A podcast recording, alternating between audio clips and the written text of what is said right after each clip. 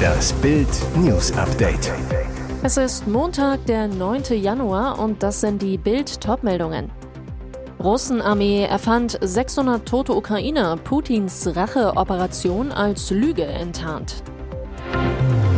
Prinz wartete elf Jahre auf Dianas Rückkehr. Harry dachte, Mamas Tod wurde vorgetäuscht. Nach Pokaldesaster gegen City, Chelsea-Fans mit Tuchel-Sprechchören.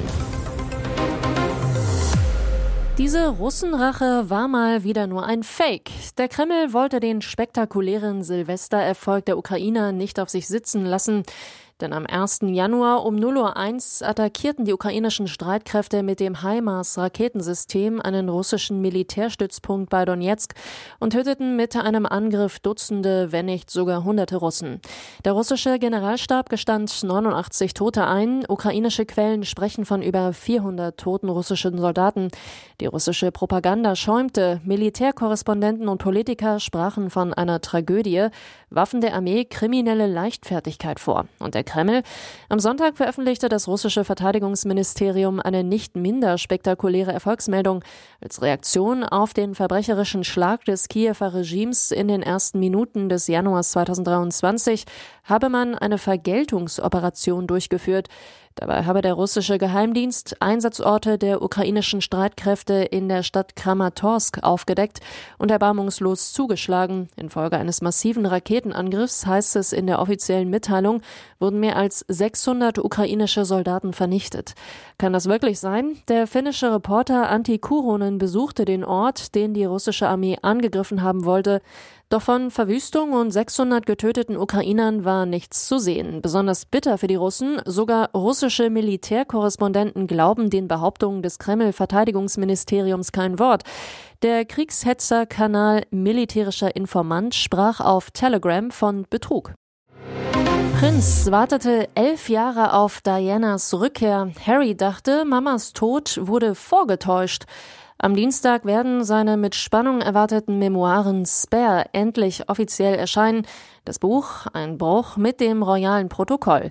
In der Nacht von Sonntag auf Montag aber stellte sich Prince Harry schon den Fragen von Journalist Anderson Cooper in seinem ersten US-Interview in der Sendung 60 Minutes beim Sender CBS. Dunkler Pullover, weißes Hemd. Prince Harry wirkt ernst, aber sehr bestimmt und trägt sein Innerstes, sein Seelenleben nach außen vor einem Millionenpublikum.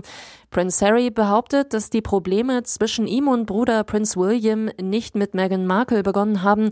Vielmehr gehe die Fehde Jahre zurück. Prince Harry wiederholt außerdem seinen langjährigen Unglauben über den Tod seiner Mutter und seine Überzeugung, dass die Verstorbene tatsächlich irgendwo weiterlebte.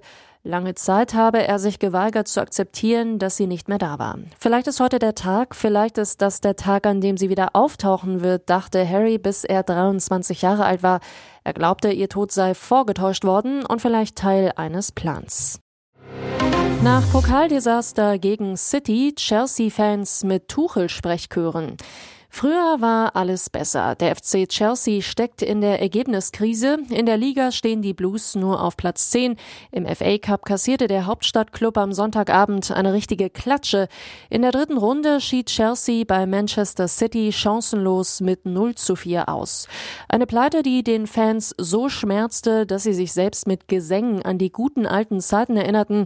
Noch während des Spiels stimmten die rund 8000 mitgereisten Chelsea-Anhänger Sprechchöre für Ex-Trainer Thomas Tuchel an. Der deutsche Coach gewann 2021 mit dem London-Verein die Champions League, wurde in dieser Saison nach durchwachsenem Start aber am 7. September gefeuert. Als Nachfolger verpflichtete Chelsea Graham Potter und überwies für die Dienste des Engländers eine Millionenablöse an Ligakonkurrent Brighton. Mit Tuchel-Ersatz Potter läuft's aber kaum besser. Im Gegenteil, während Tuchel in seinen sechs Ligaspielen in dieser Saison einen Punkteschnitt von 1,67 aufweisen konnte, kommt Potter in elf Spielen lediglich auf 1,36. Eigentlich zu wenig für die Ansprüche Chelseas. Natalie in Lästerlaune zu erfolgreich für Let's Dance. Arroganzanfall oder einfach ehrlich? Das fragt man sich, wenn man die neueste Instagram-Story von Natalie Volk anschaut. Dort ledert das Model ordentlich gegen Let's Dance. Also genau gegen die Show, für die sie eigentlich als Kandidatin heiß gehandelt wurde, bis zur Veröffentlichung der Kandidatenliste, auf der die Freundin des schwerreichen Versandhauserben Frank Otto plötzlich nicht mehr auftauchte. Darüber packt Natalie jetzt ein für allemal aus und stellt klar, die Tanzshow sei unter ihrem Niveau. Sie behauptet, wie es zu der Entscheidung gegen Let's Dance ihrer Meinung nach gekommen sei. Die Produktion dieser Show hat es damals der Presse bekannt gegeben. Ich würde nie etwas bekannt machen, bevor ich nicht einen Vertrag unterschrieben habe. Außerdem stellt das Model klar, es kommen spannendere und bessere Projekte auf mich zu. Aha, und die nächste Breitseite gegen die Tanzshow folgt auf dem Fuße. Ich brauche keinen Discoball, um zu verstehen, dass ich eine gute Tänzerin bin. Schade um die Quote, aber sonst verwechseln die mich noch mit den Profitänzern. Bescheidenheit scheint nicht ganz Nathalies Stärke zu sein. Und jetzt weitere wichtige Meldungen des Tages vom Bild Newsdesk. Vor Gericht trug er Anzug, Schlips und war sich keiner Schuld bewusst. Nicht schuldig sei er in acht Anklagepunkten, behauptete Ex-Kryptokönig Sam Bankman-Fried. Nicht schuldig, seine Kryptowährungsbörse FTX an die Wand gefahren zu haben. Nicht schuldig, Hunderttausende Anleger um ihr Geld betrogen zu haben. Nicht schuldig, 11 Milliarden Dollar in Luft aufgelöst zu haben. Mindestens. Es ist der größte Finanzbetrug seit Bernie Madoff. FTX, eine 2019 gegründete Wechselbörse für künstliches Geld wie Bitcoin, war laut Anklage nicht mehr als ein Schneeballsystem, betrügerisch und unecht. Die Vorwürfe sind eines Bond-Bösewichts würdig. Auch die Festnahme des Hauptdarstellers war filmreif auf den Bahamas in einem Penthouse an der Bucht, aus der James Bond in Casino Royale stieg.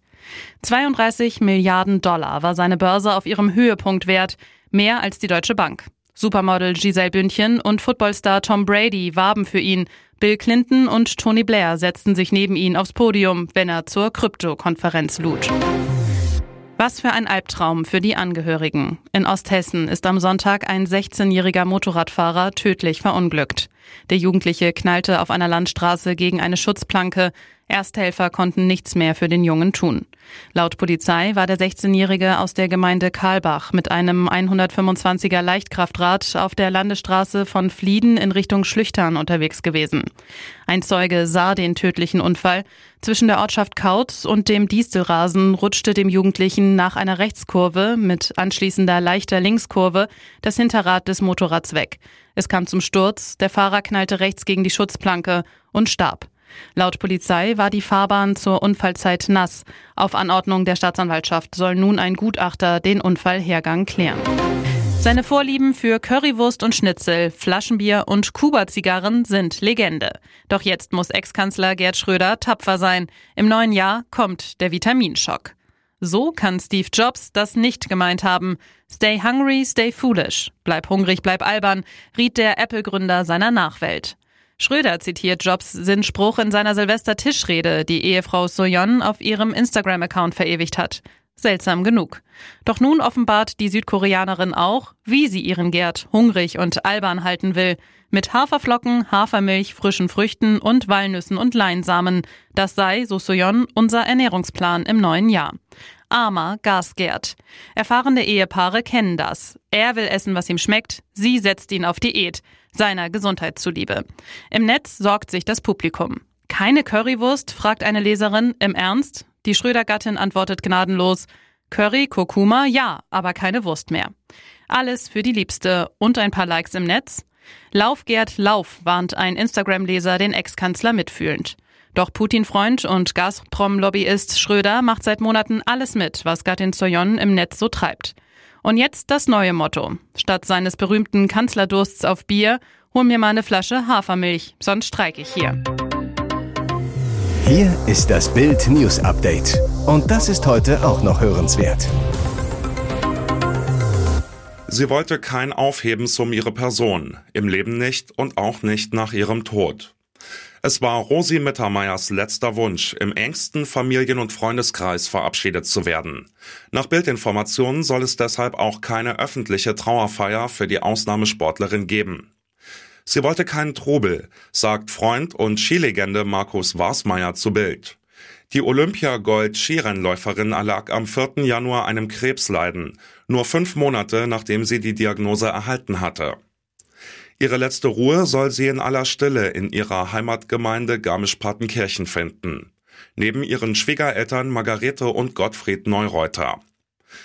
Rosi Mittermeier hatte erst im August, kurz nach ihrem 72. Geburtstag, die Diagnose Krebs erhalten. Sie blieb stark, auch als ihr die Ärzte mitteilten, dass es keine Hoffnung auf Heilung gibt. Kraft gab ihr die Familie, die nicht von ihrer Seite wich. Dazu gehörten auch Rosis jüngere Schwestern Efi und Heidi. Rosi war tapfer und positiv, so wie sie es immer war, bis zum Schluss. Diese Attacke aus den eigenen Reihen dürfte den Grünen so gar nicht gefallen. Der Tübinger Oberbürgermeister Boris Palmer ist aufs Neue seine eigene Partei angegangen. Palmer hat sich dafür ausgesprochen, den verurteilten Vergewaltiger von Illa Kirchberg in Baden-Württemberg in seine afghanische Heimat abzuschieben. Entgegen dem Willen der Ampel und der Grünen.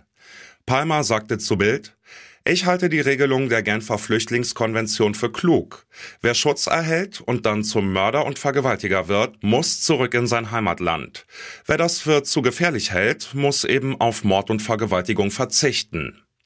Hintergrund, das Bavü-Justizministerium setzt sich seit Monaten in Berlin für die Abschiebung eines Mannes aus Afghanistan ein. Er war 2020 wegen der Vergewaltigung eines Mädchens in einer Asylunterkunft in Illerkirchberg verurteilt worden. Nun ist er aber wieder auf freiem Fuß. Die Bundesregierung hat Abschiebungen nach Afghanistan seit August 2021 ausgesetzt. Der Grund? Die Sicherheitslage vor Ort.